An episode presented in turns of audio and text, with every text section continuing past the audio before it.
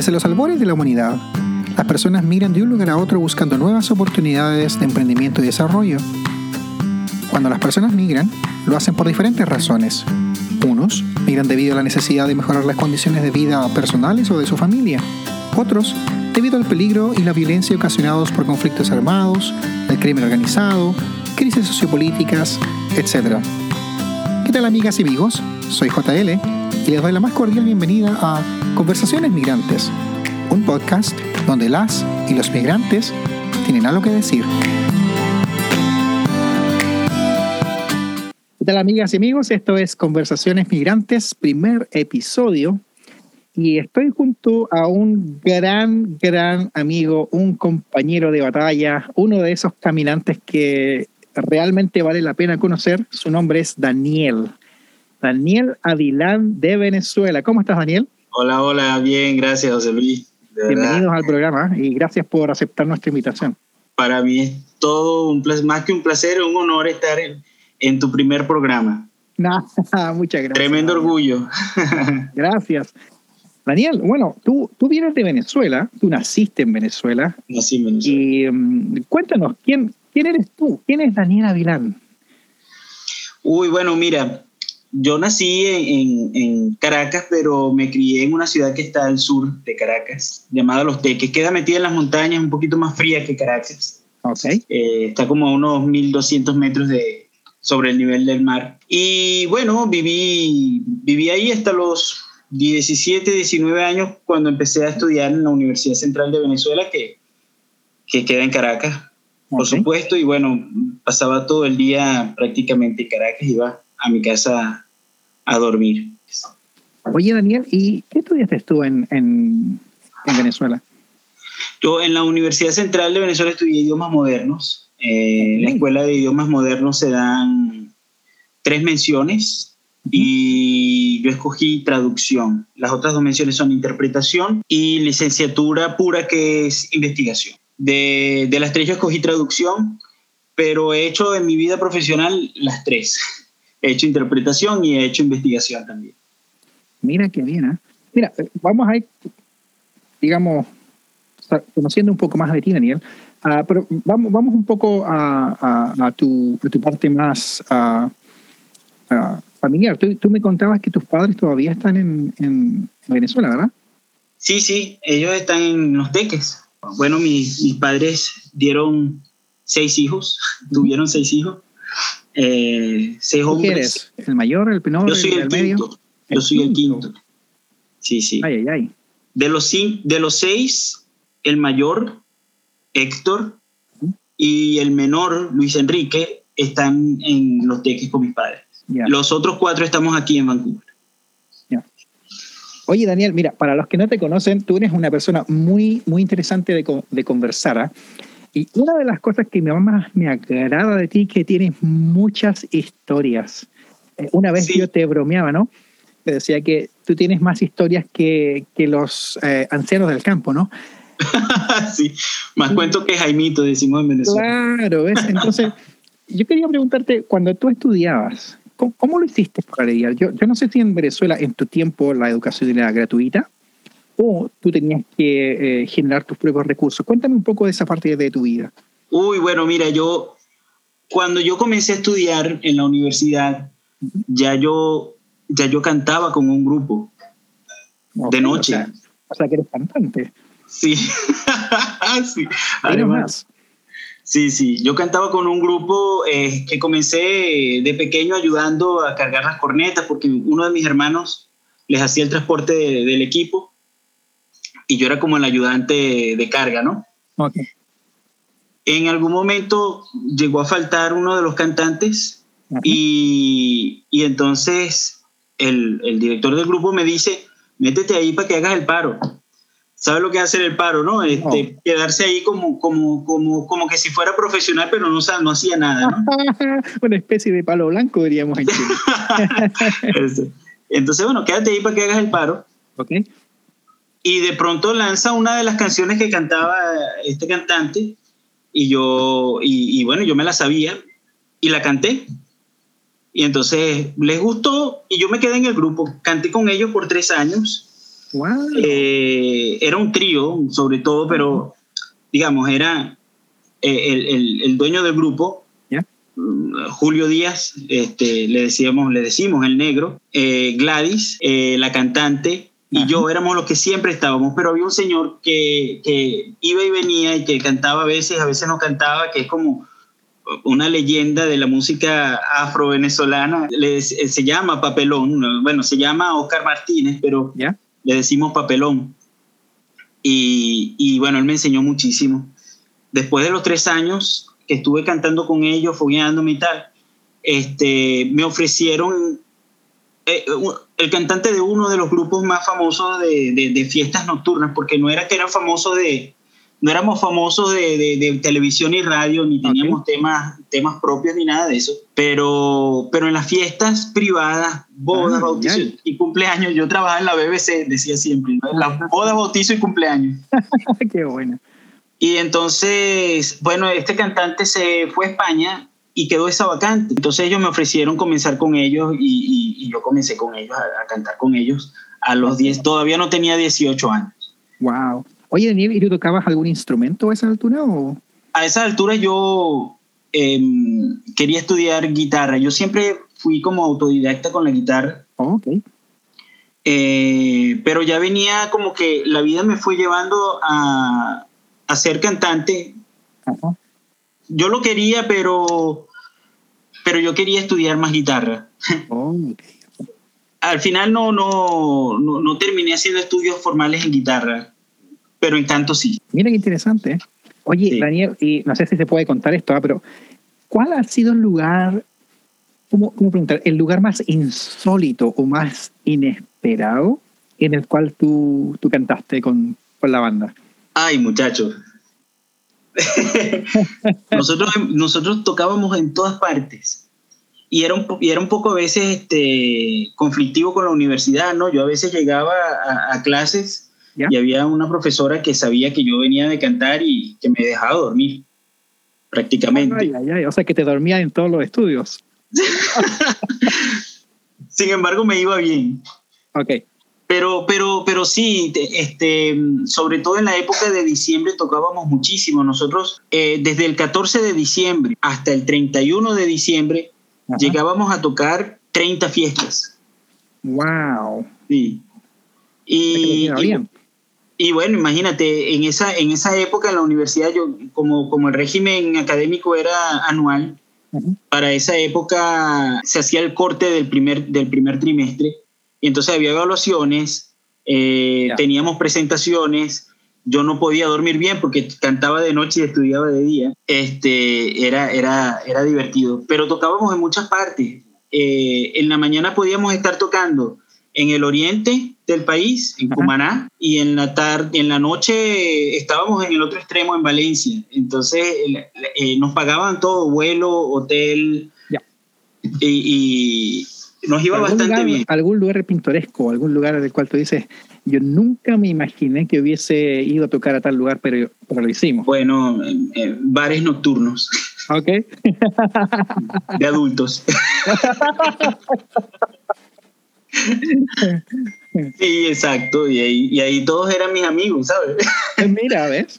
El, portero, las trabajadoras, los, los bartenders.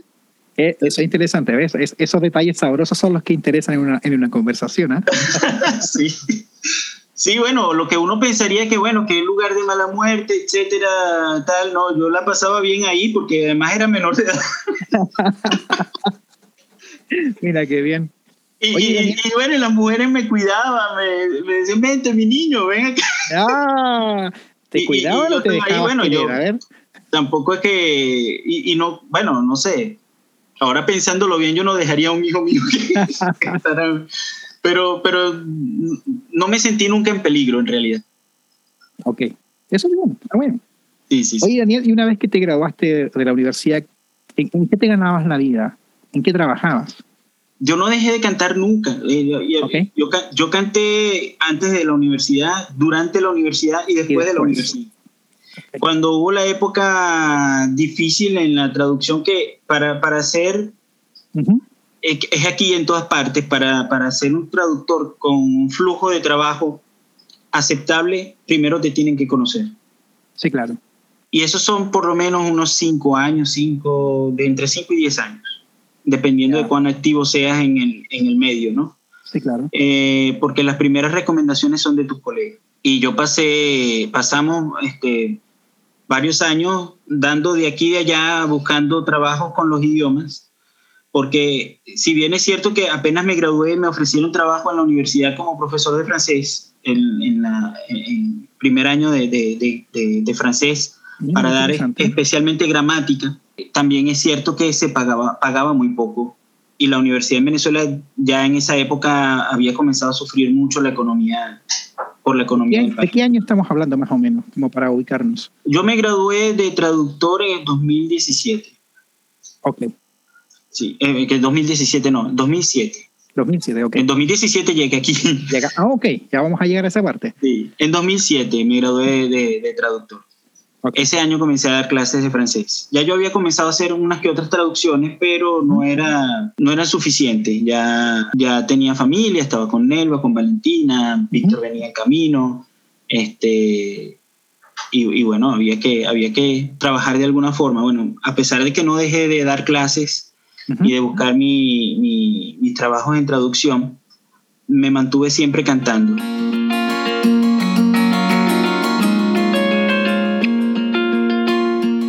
Y ah, en algún momento, bueno, me imagino que eh, la vida tiene sus memorias, ¿no? Va dando vueltas.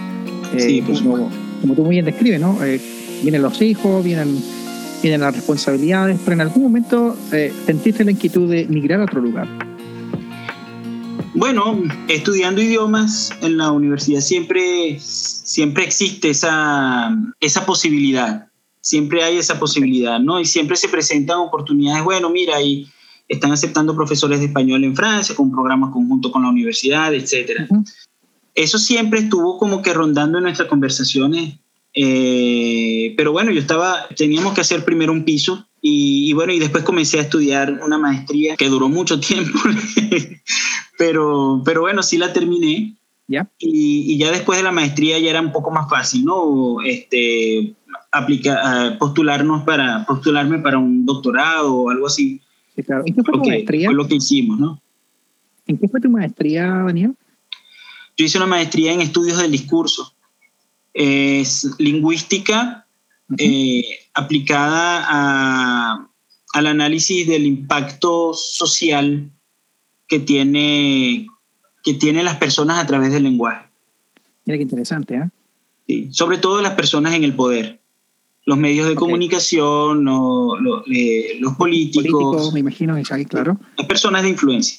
Sí, claro, se entiende. Además que siempre como hay que oír, no, no sé si estaré lo correcto, pero me da la impresión de que todas estas personas que están en posiciones de poder siempre utilizan una especie de formato predefinido.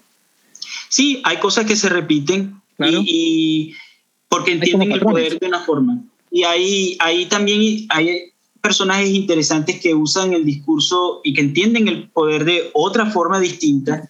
Y ahí es donde está el interés del estudio del discurso, ¿no? a ver qué es lo diferente y por qué está generando una respuesta distinta de la población.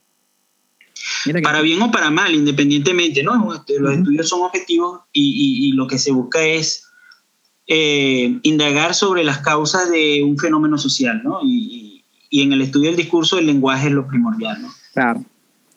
Oye, Daniel, ¿y qué, factores, qué, elementos te motivaron a ti y, por extensión a tu familia quizás a, salir de Venezuela?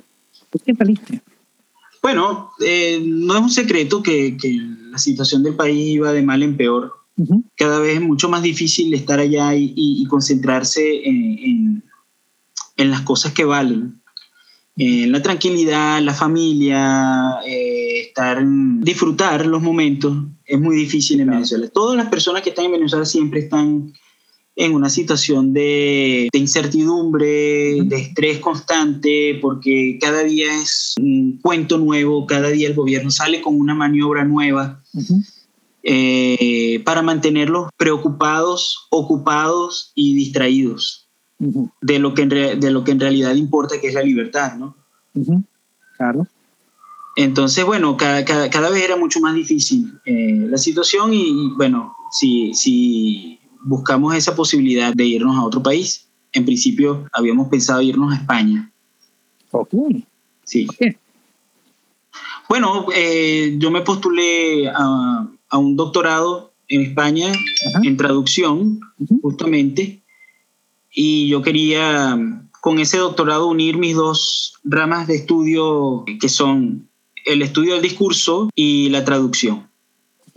Entonces, eh, el proyecto mío era hacer un, un, estudio teórico sobre la influencia de las ideologías que tiene eh, el eh, las influencias que tienen las ideologías en el resultado de las traducciones de los discursos políticos y religiosos.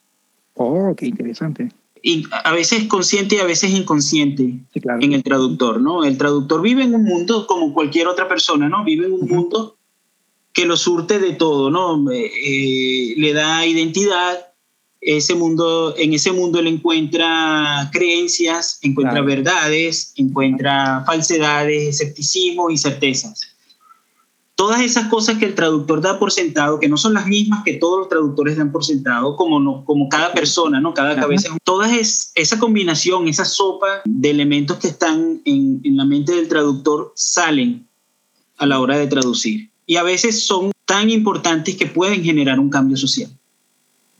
Mira qué interesante. ¿eh? Es verdad lo que tú mantienes, porque en el fondo cada persona filtra información y la comunica de acuerdo a todas esas influencias que, que va recibiendo en su vida, ¿no? Experiencias familiares, emocionales, contexto social, político, económico, en fin, hay un montón de variables ahí y, suena muy interesante lo que, lo que nos comenta. Sí, sí. Bueno, volvamos a tu viaje. Querías salir a España, ese era tu plan ah. original, pero terminaste yendo a Canadá. ¿Podrías contarnos un poco cómo fue ese zigzag? ¿Cómo, ¿Cómo terminaste en vez de ir a España viniendo a Canadá? Bueno, fue una historia larga y, compleja, pero vamos a hacerlo sencilla. En la cuestión de, Canadá, de España se retrasó. Yo, A mí me aceptaron en la universidad, eh, comencé con el programa, comencé a hacer este, investigación y comencé a a ir a clases a distancia, pero la visa se retrasaba se retrasaba hasta que me la negaron. Ellos no dicen nunca las razones por las que, o a ver, la mayoría de las veces no dicen, ¿no? Ellos se reservan, eh, se reservan el derecho de decir las razones por las cuales rechazan una solicitud de visa. Y, y bueno, mientras estaba yo buscando opciones, becas, eh, ofertas de trabajo, probablemente en la misma universidad, ¿sabes? Cosas que complementaran los estudios que iba a hacer para ver si en si con esos elementos aprobaban la visa. Sí, claro. Eh, la cuestión en Venezuela se puso, se puso más tensa. Fueron unos días bastante preocupantes. Lanzaban bombas a los edificios, a los balcones, para que cayeran eh, dentro de las casas. Este, pasamos momentos bastante. Ahora, ahora los recuerdo y parece así como un sueño lejano, ah, pero que nos teníamos que encerrar en el baño, ¿no? Para que no, para que a los niños no les afectaran demasiado las ah. bombas. Pasábamos días sin salir de la casa porque, porque había peligro fuera. Y, y bueno, comenté eso a, a, uno de mis hermanos que vive acá. Y, y averiguaron las posibilidades de que, de que nos viniéramos. Eh, desde aquí nos compraron los pasajes, porque comprar los pasajes en Venezuela en ese momento era imposible. ¿sí? Acomodaron un itinerario y bueno, nada, llegamos a Nueva York. De ahí mi sobrina nos fue a buscar con, con su esposo y nos vinimos por carretera hasta, hasta Manitoba. Wow, esta es una tremenda travesía, suena, suena bien fácil, ¿ah? sí, sí, sí. Para los que no, no han visto nunca el mapa, eh, pueden ir a Google Maps y ver la distancia que hay entre Nueva York y Manitoba, Canadá, o, Winnipeg, incluso, que es la ciudad principal, ¿no? es una travesía larga. Sí, sí, sí, fue, fue una semana, una semana de viaje por carretera. Claro, llevábamos los niños, eh, íbamos siete en la camioneta, eh, teníamos que pararnos de vez en cuando, tú sabes, caminar. Sí, claro. Estirar las piernas y, y, y, bueno, pero fue un viaje bastante agradable, hacíamos picnic cada vez que podíamos. eh, la verdad que los, los, niños no sintieron que estábamos, salí, que, que, estábamos huyendo del país, ¿no? Claro. Para ellos viajaron una... desde Nueva York a, a, a, Manitoba? ¿En una camioneta? ¿En una van? En, una camioneta, en una camioneta, la camioneta de mi sobrina, sí. Ok. Venía, sí. me imagino, todos como bien... Sí, una camioneta de siete puestos, pero veníamos, claro, nosotros tampoco trajimos mucho, mucho equipaje. Ok. Lo que pudimos, o sea, lo que podíamos cargar, una maleta cada uno y... Ajá. Y, y, eso fue lo que trajimos. En el viaje, en el viaje la verdad que fue, fue agradable, no, no, no, la pasamos, no fue incómodo para nada y, y, y, llegamos bien a Canadá sin problemas. Bueno, la emoción también juega un papel importante ahí, ¿eh? Como Exacto, la, sí, sí. La ansiedad positiva, sé que existe eso, ¿no? Eh, de llegar sí, a un una, la, la, expectativa, el, el, lo nuevo, son como unas vacaciones, ¿no? Claro. Sabiendo que uno está más, más seguro claro. que en el propio país, ¿no? También te da como que un, un cierto alivio. Sí. Una, una, pregunta que me surge mientras te escuchaba, Daniel, es ¿qué tan difícil para ti era salir de tu país? Tú me acabas de mencionar un poco huimos. ¿Qué tan complejo era, era poder salir? Me imagino que bajo las circunstancias en las que tú vivías, y puede que esté equivocado, pero tú, tú me puedes confirmar mm. o corregir, ¿no? Eh, había bastantes limitaciones, bastante vigilancia quizás. Eh, uh -huh. Esto es como la idea que yo tengo, ¿no? Lo que voy a comentar va a ser desde mi, desde mi, desde mi de formación profesional. Sí, claro.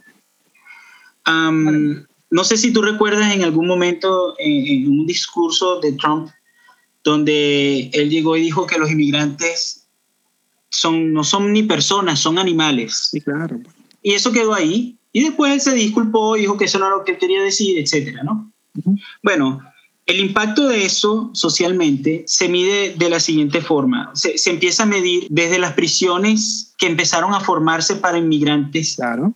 A partir de ese momento. Fue culpa de Trump directamente. Trump no los mandó a poner presos, pero el oficial de inmigración que cree en su presidente claro. dice: Estas personas son animales y vienen a delinquir. Sí. Y comienzan a tomar medidas y comienzan a idearse formas de cumplir con la creencia que representa el discurso presidencial. Uh -huh. En Venezuela ese tipo de discurso es repetitivo, es constante, es sistemático, yeah. todos los días, a toda hora. Entonces, cosas como que los que se van del país son traidores, eh, ah. son, si se van a Estados Unidos, además son oligarcas, se van eh, imperio, ¿no?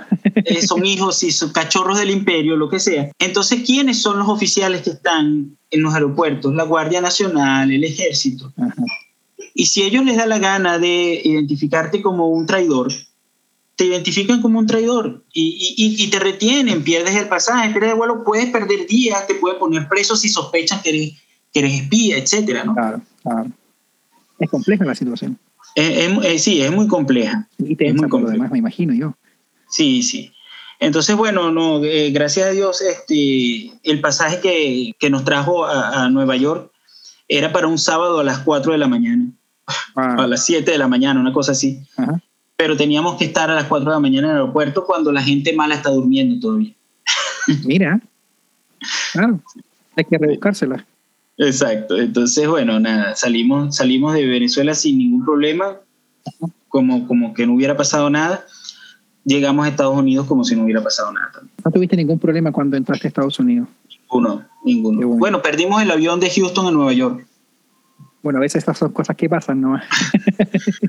y tuvimos que pasar la noche en Houston, pero, pero aparte de eso, nada, o sea, dormimos en, en, los, en las sillas, pero bueno, nada. Gracias, gracias por compartir, Daniel. Eso son cosas como, de repente la gente piensa que la migración es todo como tan bonito, no tan fácil. Suena, uh -huh. suena, los discursos suenan tan bien elaborados, tan consistentes, ¿no? Uh, y a veces tan embellecidos por la retórica. Sí, eh, sí. Pero la realidad te confronta, ¿no? La vida, la vida es como un cable a tierra de repente.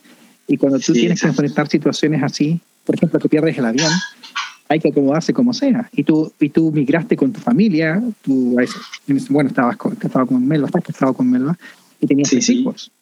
Sí, exacto esto, mira, eso, eso en realidad fue, fue maravilloso que estuviéramos todos juntos porque de irnos a España hubiéramos tenido que irnos primero yo y después mandar por ellos, hubiera sido, hubiera sido distinta la historia, ¿no? Sí, eso es bien duro. Pero, pero, estábamos juntos, sí, estábamos juntos y eso era lo que más valía. Yo creo que por eso el viaje fue, fue relajado y, Ajá, y sí, claro. sin traumas. Cuando perdimos el avión, Octavio lloró, pensaba que nos iban a dejar, que nos íbamos a devolver, etcétera. Entonces estaba nervioso, Sí, pero, pero ya nada, después.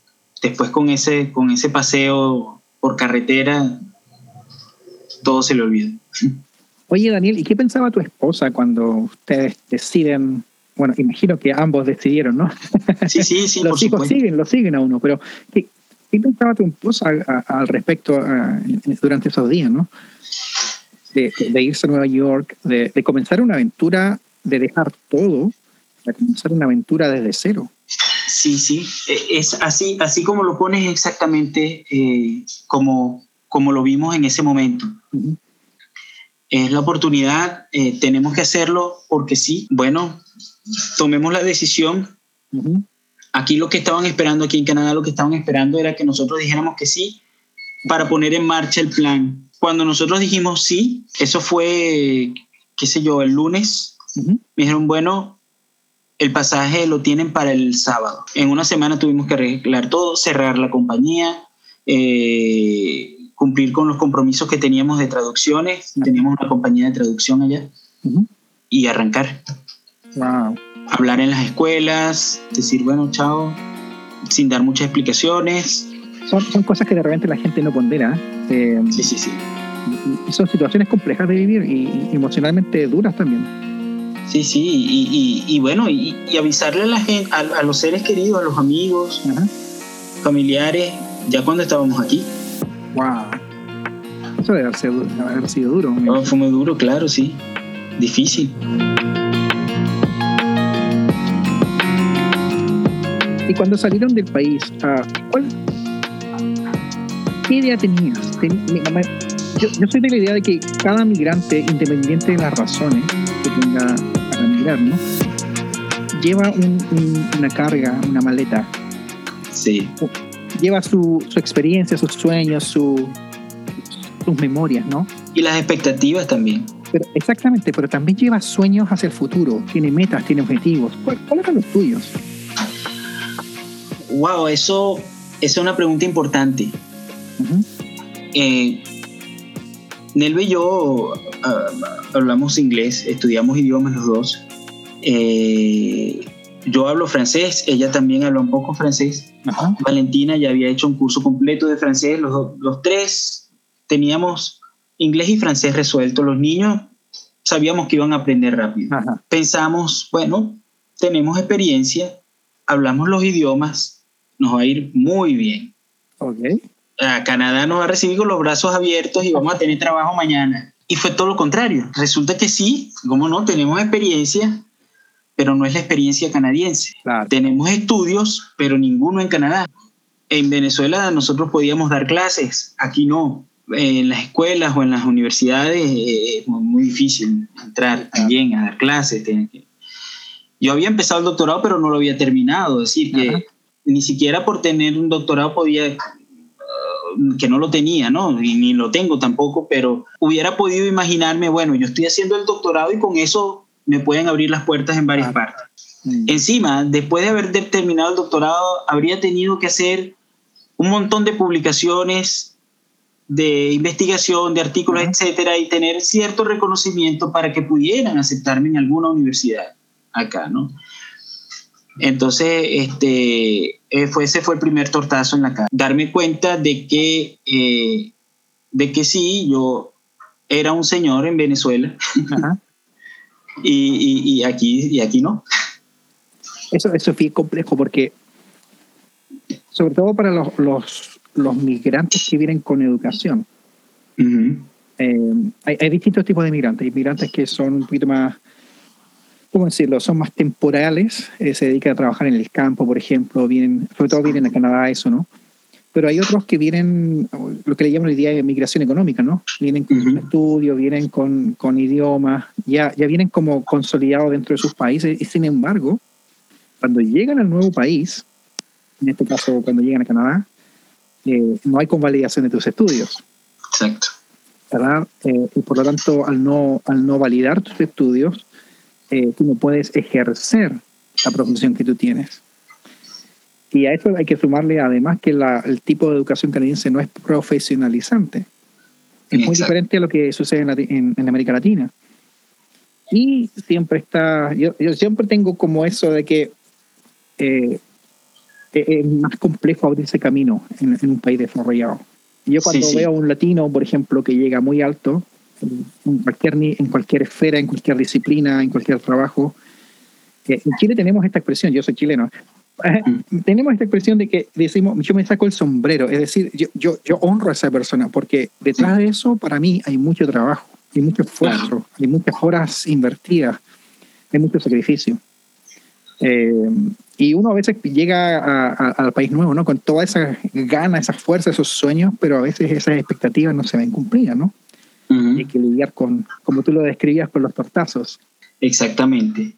Sí, y, y cómo no, si debe haber, si debe, si debe haber casos en los que llega la persona con todos sus estudios y, y lo aceptan. Sí.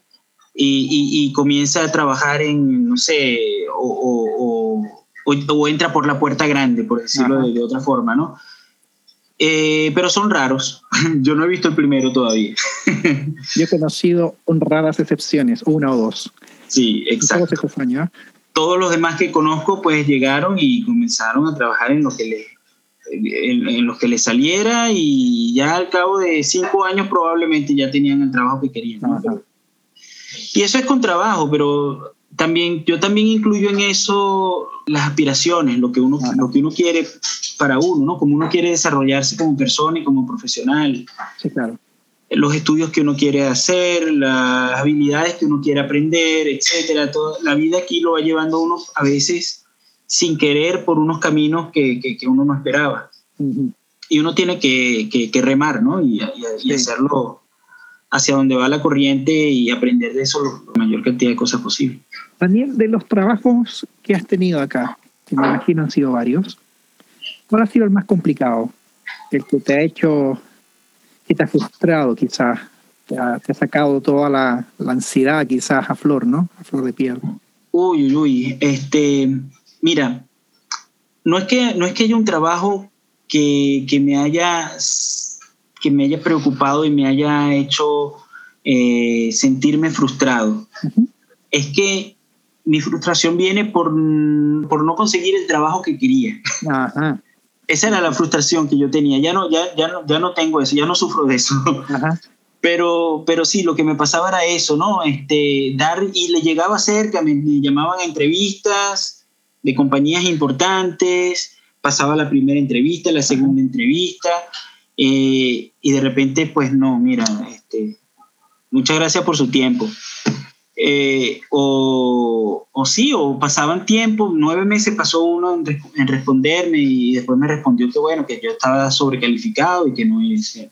Sí, eso es duro, ¿eh? Y, y, y, yo nunca pensé que sentir estar sobrecalificado eh, me generaría tanta frustración. Siempre pensé y, y, de hecho, una de las motivaciones, por supuesto, desde el punto de vista del ego, ¿no? Pero, pero en fin, era una motivación. Decir, bueno, donde yo me pare, yo quiero decir, yo tengo tanto estudio y yo he hecho tantas cosas porque yo, porque eso lleva sacrificio y merezco respeto por eso, ¿no? Y bueno, eso fue una, justamente una de las, uno de los caballos de los que me tuve que bajar. Sí, es bien difícil. Sí, es muy eh, difícil. yo creo que lo podría describir como es, una cuestión, es un proceso doloroso en, en, el, sentido de que afecta, yo creo que tiene que ver un poco con el ego, sí, pero también afecta como lo más profundo de, tu persona. La identidad. Exactamente. Porque en tu país tú te puedes desenvolver como querías.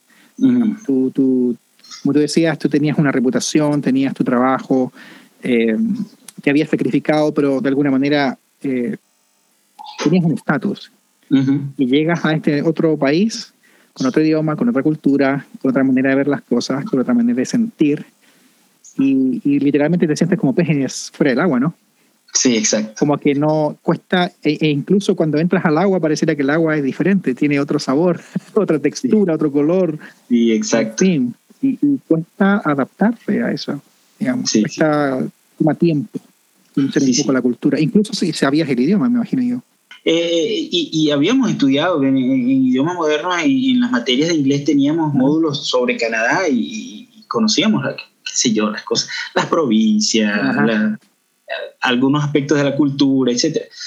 Pero por mucho que uno estudie académicamente, no, no es lo mismo estar ahí y vivir. Claro. Tener, saludar a la... Ah, bueno, sí, uno estudió sobre, sobre en los First Nations en la universidad no es lo mismo verlo en la calle y verlo. Interactuar con ellos. Interactuar con ellos, saludarlo, ir a la iglesia con ellos.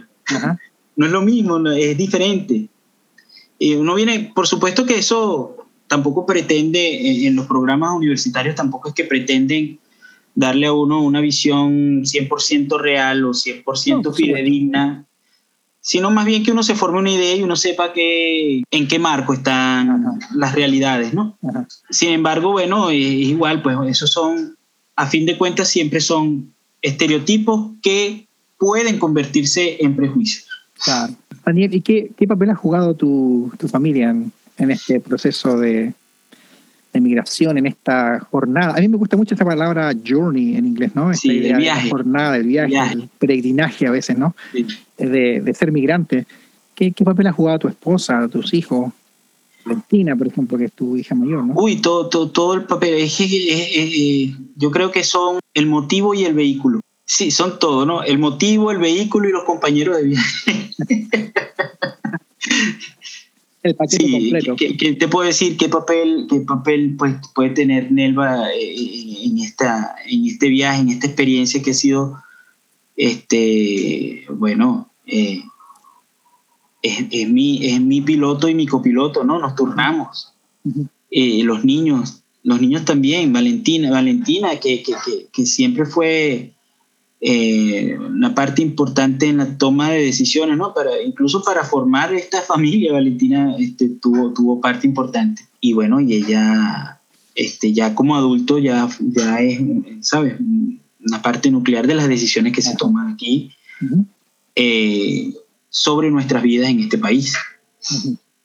El apoyo, el apoyo entre todos es primordial. Saber que uno, que uno está, que uno tiene bases sólidas y que tiene lazos sólidos que, que lo mantienen a uno de pie eh, es eh, no, no, solamente reconfortante, sino que te impulsa y, te mantiene andando. Sí, una de las cosas que yo me he dado cuenta que, porque el, proceso del, o el camino del migrante, si lo puedo decir de esa manera, ¿no?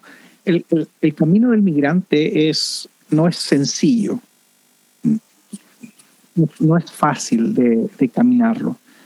Ah, sin embargo, si estás solo, se hace mucho más difícil. Cuando estás acompañado, tienes dos opciones, creo yo. Una, eh, el camino te une o el camino te separa. Sí, y, me da la impresión que como tú describes un poco a tu proceso, ¿no? Con, como tu familia te ha acompañado, eh, a ustedes los ha unido. Sí, sí, por supuesto. Eh, hay, hay, cierto apoyo, me imagino, hay cierta comprensión, hay, hay, momentos duros en los cuales son ellos los que te levantan.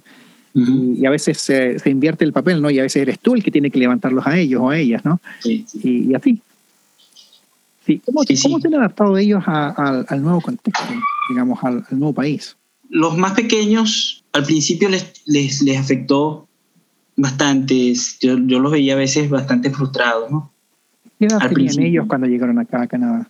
Octavio tenía siete, Víctor tenía nueve. No hablaban ni una palabra de inglés. Y bueno, para que se sintieran tranquilos era importante relacionarse con niños de sus edades. ¿no? Entonces, yo creo que eso fue al principio un poco frustrante en, ocasiones, pero también fue un, fuego que los, que los impulsó a, alcanzar mm, las metas del idioma más rápido. Nosotros llegamos en mayo y en, en, octubre ya hablaban inglés bien. Muy rápido, ¿eh? Sí. Y en, y en febrero del siguiente año, o digamos que un año después, ya no tenían acento, todo el mundo estaba impresionado con, con cómo hablaba. habla mejor inglés que tú, ¿no? Sí, por supuesto. Todos los que hemos migrado ya de adultos con niños, eh, Sí. tenemos envidia un poco de ellos, ¿no? Sí. Mira, te cuento que eh, había un campamento. Nosotros llegamos y nos recibieron muy bien. Ajá. Tú conoces, bueno, ya en Manitoba, este, sobre todo en las granjas, este, la gente es muy receptiva Y, te organizan parrillas y nosotros no salíamos de una parrilla. To- todos los fines de semana había una parrilla, ¿no? Ya. Pero bueno, esta familia que, que- que nos recibió, una familia muy grande de menonitas, tenían eh, a su cargo un, un campamento. En ese campamento este, inscribieron a los niños y ellos tenían apenas dos meses de haber llegado, ¿no? Ok. tres meses, no sé. Y no hablaban nada, pero había una muchacha ahí que, que, que hablaba español, que había estado en México y que había aprendido en dos meses algo de español, ¿no? Y ella dice, bueno, yo me puedo comunicar con ellos y tal. Y bueno, nada, Octavio, que siempre ha sido el más dramático de todo, el primer día me cuenta Víctor que salió corriendo por la entrada de Beaver Creek del campamento y que se iba a su casa porque él no aguantaba eso. Yo no entiendo nada y me voy. Y se fue corriendo.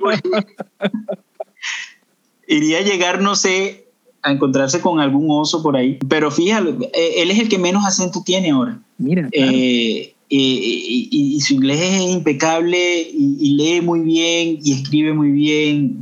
es increíble cómo el, el cerebro, cerebro de los niños, ¿no? Capta muy bien los sonidos.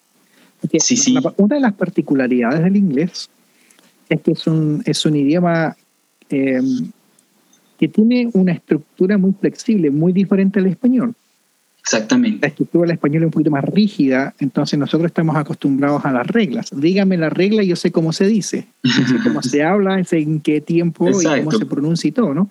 P con APA. Exacto. Pero en, pero en inglés tiene unos una tiene más excepciones que reglas. Sí, sí, absolutamente. Entonces al final, si no lo aprendes de niño, eh, cuesta mucho más capturarlo cuando eres adulto. Sí, porque ya uno viene, ya uno viene con estructuras hechas. Eh, eh, eh, la- la- las, las conexiones neuronales se van construyendo y van haciendo caminos que se adaptan al idioma. Sí. Y el idioma termina siendo una forma de ver la realidad.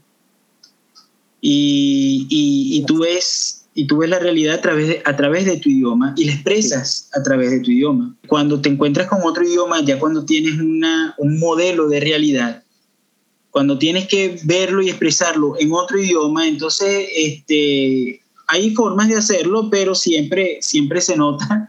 Sí. Siempre se nota el origen. Además que en tu cerebro ah, hay como un cortocircuito, ¿no? Sí, sí, claro. Y, esa, y está ese, ese hábito que, que, que a veces la gente piensa que es malo y a veces la gente piensa que es bueno, Sí. pero no es ni malo ni bueno, sino es simplemente una, una reacción de supervivencia. Es, bueno, lo pienso en español y después lo traduzco. Sí. ¿no? Sí, a- Y además te, te complejiza ese proceso porque inconscientemente todos filtramos al otro desde nuestra propia cultura. Por supuesto. Entonces, eh, cuesta, cuesta un tiempo, digamos, adaptarse y asumir que en realidad el problema, como tú muy bien lo describes, no es que haya unos buenos y otros malos, sino que simplemente son dos maneras de ver la vida. Sí, Entonces tenemos que aprender a conocer cómo el otro o la otra ve la vida para poder comunicarnos con mayor efectividad. exactamente. exactamente. Bueno, eh, el simple, el simple gesto del saludo Sí, eh, eh, es diferente. Nosotros, a nosotros nos costó, por ejemplo, bueno, hasta que me, hasta que me acostumbré y me convertí en, en uno de los eh, más fervientes expresores de- del gesto del saludo cuando manejas, ¿no? Que vas manejando a- acá y haces así. claro, levanta Ya el otro sabe que lo está saludando, ¿no? Y entonces el otro hace así también, ¿no? Levanta el dedo el dedo.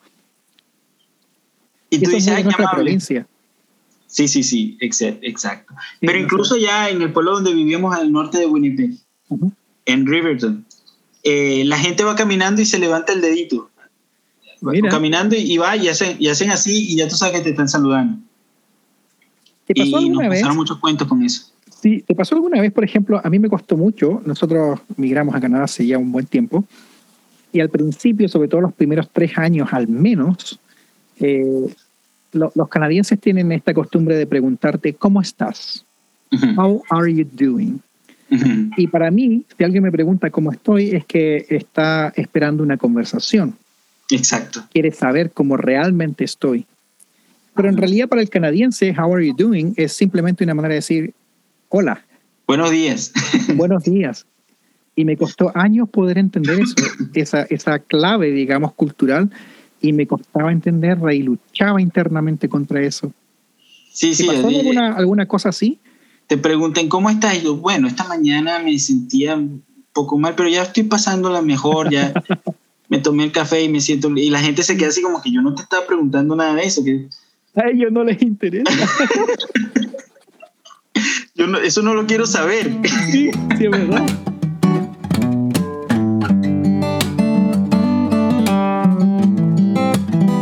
Oye, y en, este, en esta, digamos, interacción intercultural, si lo podemos llamar de esa forma, ¿Sí? Ah, ¿qué ha sido para Daniel Avilán lo más difícil de adaptarse a la nueva cultura? La cultura, digamos, canadiense, si es que hay una cultura canadiense, ¿no? Sí, sí. Esa es otra discusión. Eh, sí, exacto, porque aquí la cultura canadiense es todas las culturas. Exactamente, ¿no? Sí, bueno, no, mira, ¿qué te puedo decir? No sé si es una, no sé si es una percepción. Manitoba es distinta a, a, British Columbia, ¿no? Aquí, aquí hay mucha más variedad y, y es un poco más relajado. Hay, hay, hay mucha más diversidad cultural y es como más fácil manejarse en estas aguas, porque tú sabes que todos son distintos. En Winnipeg es difícil entender, sobre todo, eso, fíjate algo, esto, esto, por ejemplo, para conseguir trabajo, que ha sido un tema importante en los últimos cuatro años de mi vida. En Venezuela era pecado conseguir trabajo por influencia de alguien. Se veía muy mal. Se veía muy mal tú llegar a un lugar y decir, es que aquí yo conozco a fulano y él me dijo que estaban buscando a alguien. Eso se veía muy mal. Es casi como que, bueno, y tú no puedes conseguir un trabajo por tus propios méritos. Ajá. En Manitoba, sobre todo, tener un conocido que te recomiende es lo mejor que puedes tener para entrar en un trabajo. Es lo más relevante a veces. y, aquí me dijo, y, aquí me dijo un amigo eh, que me consiguió el último trabajo que tengo, donde todavía estoy. Me dijo, mira Daniel, lo importante no es lo que sabes, sino a quién conoces. Y yo este trabajo entré sin experiencia y me, y me dieron el trabajo porque conozco a este amigo. Eso ha sido algo que me ha costado entenderlo, encontrarle el sentido. Sí. Es duro al principio, sobre todo cuando uno está tratando de encontrar su lugar en el nuevo país, porque, por ejemplo, yo hoy día creo entender un poquito más eh, la idea, ¿no? Eh, eh, en inglés hay una palabra que se llama trust, que sería como la confianza. Yo te contrato porque te conozco una persona honrada. Es como que primero se fijan en el carácter y luego en tus calificaciones, pero siempre en relación a la relación que tienes con esa otra persona. Exactamente. Y, y eso es duro. Es duro al principio porque tú piensas que simplemente por el hecho de estar calificado para una posición, eh, el criterio va a ser objetivo. Y esas son como las claves culturales que cuando tú migras a otro país no te las enseñan. Sí, sí, exactamente. vivir en carne propia. Claro, y, y, cuando llegas entonces te encuentras con que eso es un requisito y te dices, pero si no conozco a nadie. Y ahí viene el proceso de construir una network. Exactamente. Que también tiene sus, eh, sus altos y bajos y tiene sus técnicas y, su, y sus consideraciones. Sí. Tus criterios. Dentro de todo este eh, de este proceso, ¿no? De estos años ya que llevas. ¿Cuántos años llevas en Canadá, Daniel? Cuatro, cuatro años. Cuatro años. Cumplimos cuatro años en mayo, el 19 de mayo. Tú llegaste, bueno, viniste desde, saliste de Venezuela, llegaste a Nueva York, de Nueva York llegaste a una provincia llamada Manitoba, esto está al centro de Canadá, y después de un par de años decidiste irte a la costa Pacífico. Ahora vives en la ciudad de Vancouver. Ahora vivimos en Vancouver, tenemos dos años acá. Ya. Ah, y bueno, ya nos describías un poco eh, la diferencia ¿no? entre un lugar y otro. Y es muy interesante porque realmente es así como tú lo describes. Ah, pero quisiera preguntarte, en estos cuatro años, ¿qué ha sido lo más interesante que te ha sucedido? ¿Dónde dices tú, en realidad aquí ha valido la pena? Todo el, todo el sufrimiento, toda, toda la inversión, todo el trabajo, todo el estrés, todas las ganas de salir adelante se ven pagadas en estas pequeñas cosas. ¿Dónde tú ves? Bueno, Canadá es, como, como mucha gente lo describe, un país de, oportunidades y, y, es un país rico. Lo han descrito como el nuevo sueño americano, ¿eh? Sí, sí, y, y no lo dudo, eh, completamente puedo estar de acuerdo con eso, ¿no? Dependiendo de, por dónde vaya la conversación. Sí, claro. Pero, pero, pero sí, sí estoy de acuerdo que representa, representa una tierra de oportunidades. Lo que más me ha impresionado y que a pesar de todas las frustraciones que uno haya podido sentir en el camino, que uno haya podido eh, pensar, eh, en mi país hubiera sido distinto, en mi país me costó menos, lo, que sea, aquí siempre tienes todo. En lo material hay abundancia y amistades no te faltan cuando haces buenos lazos. Y eso es un apoyo importante. Y, cuando tú te pones a ver esos, esos pequeños detalles, tú dices, bueno, vale la pena estar aquí. Y vale la pena hacerse un camino por diferente que sea. Claro genera ese sentido de estabilidad, me imagino yo también. Exactamente, sí, porque uno, uno, uno, se, uno mira hacia atrás y uno dice, bueno, hemos sobrevivido, pero además estamos bien. Si uno mira atrás, uno no dice, no, no, no, no hemos tenido eh, una escasez extrema, no hemos este, pasado demasiado trabajo. Eh, eh, en realidad, en realidad el, el, el, drama que uno vive es mental con la inmigración con la inmigración aquí en Canadá, o cuando, cuando uno migra aquí en Canadá. Hay otros países donde, donde se pasa mucho trabajo y hay, hay inmigrantes que, que, que, han visto, que han tenido historias e historias, ¿no? Claro, claro. Pero, pero en, en, mi, en mi viaje personal y familiar, este, yo, creo que, yo creo que ha valido la pena porque hemos estado bien y tenemos lo que nos hace falta y, y para más. Y, eso es algo mm, que, mm, que agradezco mucho ¿no? de, de, esta tierra. Quizás esa es una de las ventajas de emigrar al primer mundo, ¿no? Porque eh, hay otros compatriotas tuyos, por ejemplo, compatriotas míos también, que han salido a otros países, incluso en nuestro barrio latinoamericano, y las experiencias, las condiciones son mucho más complicadas, más difíciles, duras. Por supuesto. Eh, hay mucho más, los niveles de estrés emocional son muy, muy altos, digamos. Pasa más helada, dicen por ahí, ¿no?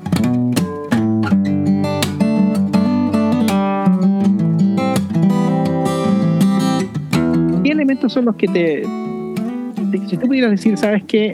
Ah, yo, yo, hay cosas que, que me gustan de mi cultura, las conservo y las voy a conservar por el resto de mi vida porque me encanta lo, no sé, el ser venezolano Ah, pero también hay elementos que me gustan de esta nueva cultura en la cual estoy inmerso. ¿Cuáles serían las, ah, los elementos que tú destacarías, que tú dices, sabes que esto, esto no lo negocio, esto no lo cambio porque esto me identifica como, como ser humano? Y por otro lado, ¿cuáles son las cosas que te gustan de la nueva cultura? Y tú dices, ¿sabes qué? Yo creo que estas me gustaría integrarlas porque siento que tienen un valor importante. Sí, bueno, mira, yo creo que eso, eso lo puedo. Yo te puedo responder esa pregunta con mi experiencia con la música aquí. Cuando nosotros nos mudamos a Vancouver, bueno, voy, voy a ir un poco hacia atrás. En Venezuela, yo, yo, los últimos años que estuvimos allá, eh, mi, mi vida musical fue dando un cambio progresivo, ¿no? Entonces, de, cantar música bailable afro, afrocaribeña, eh, fui, fui cambiando a, canto lírico. Entonces fuimos estudiando en el Bello canto lírico, estábamos conciertos, recitales, tal, de ópera, canto lírico, ópera, tal, y fue lo, lo, último que hacíamos en la música, tenía mucho que, más que ver con ópera que con música latina. Cuando llegamos acá queríamos hacer lo mismo, eh, porque la música académica puede que sea un poco más universal y puede que le guste a la gente porque hay más variedad. de gente, ¿no? En, en, un contexto multicultural, la música más universal es la que puede calar más. Eso era lo que pensaba yo. Pero bueno, al principio en Manitoba fue, fue difícil este, llegar a concretar algún recital, música lírica, etc. Y aquí, aquí en Vancouver lo pudimos hacer con, con, con una amiga muy querida eh, venezolana, también pianista, eh, Marianela Ramos. Eh, nos pusimos en contacto apenas llegamos y armamos un trío, Marianela, Nelva y yo, que se llama WhatsApp. Lo vamos a, a poner por ahí en Instagram, estamos WhatsApp y pronto, con el favor de Dios, haremos algún recital, ¿no? Cuando se acabe toda, todas las restricciones. Sí, claro. Pero también con la música aquí conseguí a unos amigos venezolanos que tienen una orquesta de salsa. Algo que yo había hecho por mucho tiempo, ¿no? Y que, y que bueno, pues naturalmente yo, yo sabía, entendía, yo entiendo y, y, canto salsa naturalmente, pues no, no me había detenido a pensar que yo sabía tanto de la técnica de la salsa, del canto de la salsa. Y, y bueno, audicioné con ellos y me quedé como cantante de Guasacaca se llama Guasacaca All Stars. Y definitivamente eso es algo que, que, llevo dentro de mí, que no va a cambiar ni porque lo quiera cambiar. Sí, claro. Entonces, con, con, con, la música, que la disfruto toda, en todas sus expresiones, este, creo que tengo para todos los gustos, para todos mis gustos, además. eh, y, y, creo que eso me lo dio la venezolanidad. Estar en Venezuela me, me, me puso en un, en una encrucijada cultural eh, de vientos, de acentos geográficos, de, de, de, mezclas del mundo que, que, me dio un gusto musical particular y que más que lo que yo pueda hacer para ofrecer como músico, porque tampoco es que soy la gran cosa, este, más bien lo que, lo que no lo que es imposible para mí negociar es cómo yo disfruto la música. Sí, claro.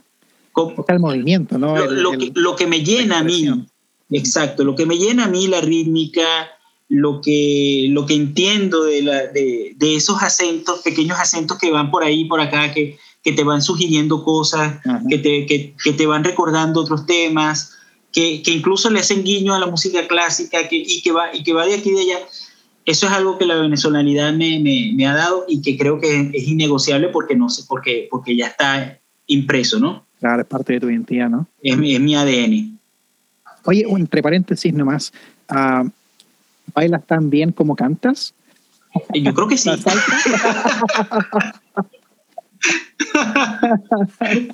Yo creo que sí. Hay que preguntarle a Nelva. de la eh, nueva cultura, ¿qué es lo que te gusta de acá? Eh, si tú dijeras, ¿sabes qué? Esto nos, esto nos hace falta como venezolanos, o que, si quieres ampliarlo más como latinos, esto a nosotros nos haría bien aprender o, o incorporar quizás a nuestra cultura. Mira, me gusta del canadiense o de Canadá en general, de, de, de, este sistema, el respeto por lo establecido el respeto por las convenciones. No se camina por este lado y por ese lado nadie camina, porque eso le da, le hace la vida más fácil a todos. Y todos, de todos los países, de todas las culturas, yo creo que eso es algo que, que, que somos capaces de aceptar en nuestra vida y en nuestro nuevo ADN cultural. Porque entendemos, una vez que lo vivimos, entendemos que esa es la respuesta al desorden latinoamericano que, que, que uno lleva por dentro. Hay, hay, un estudio muy interesante, de, justamente de estudio del discurso, sobre las, sobre las leyes, las leyes y la vida cotidiana. Y dice, en Latinoamérica las leyes son para ser evocadas más que respetadas. ¿Cómo se ejemplifica eso? Si tú vas por una calle y hay un semáforo en rojo y no viene carro, tú te lo comes y no pasó nada.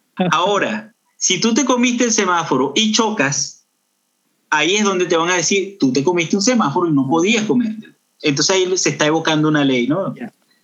Entonces las leyes son para evocarlas y no para respetarlas en Latinoamérica, que es totalmente distinto acá.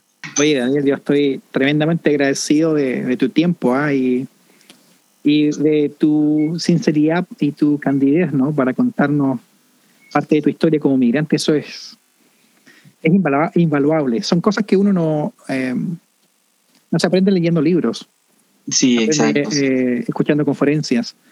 Eh, estas son historias de vida. hay personas involucradas donde, donde los migrantes tienen rostro, ¿no? Tienen nombre, tienen apellido. Y, eso es lo, una de las cosas que más me gustaría resaltar quizás en este podcast, que, los migrantes son personas. Personas que tienen sueños, ideas, eh, experiencias, historias para contarnos. Y, me encanta tener la posibilidad de proveer como esta plataforma para que las y los migrantes eh, puedan compartir eso. Así que muchas gracias. No, gracias. El placer es todo mío en realidad, José Luis.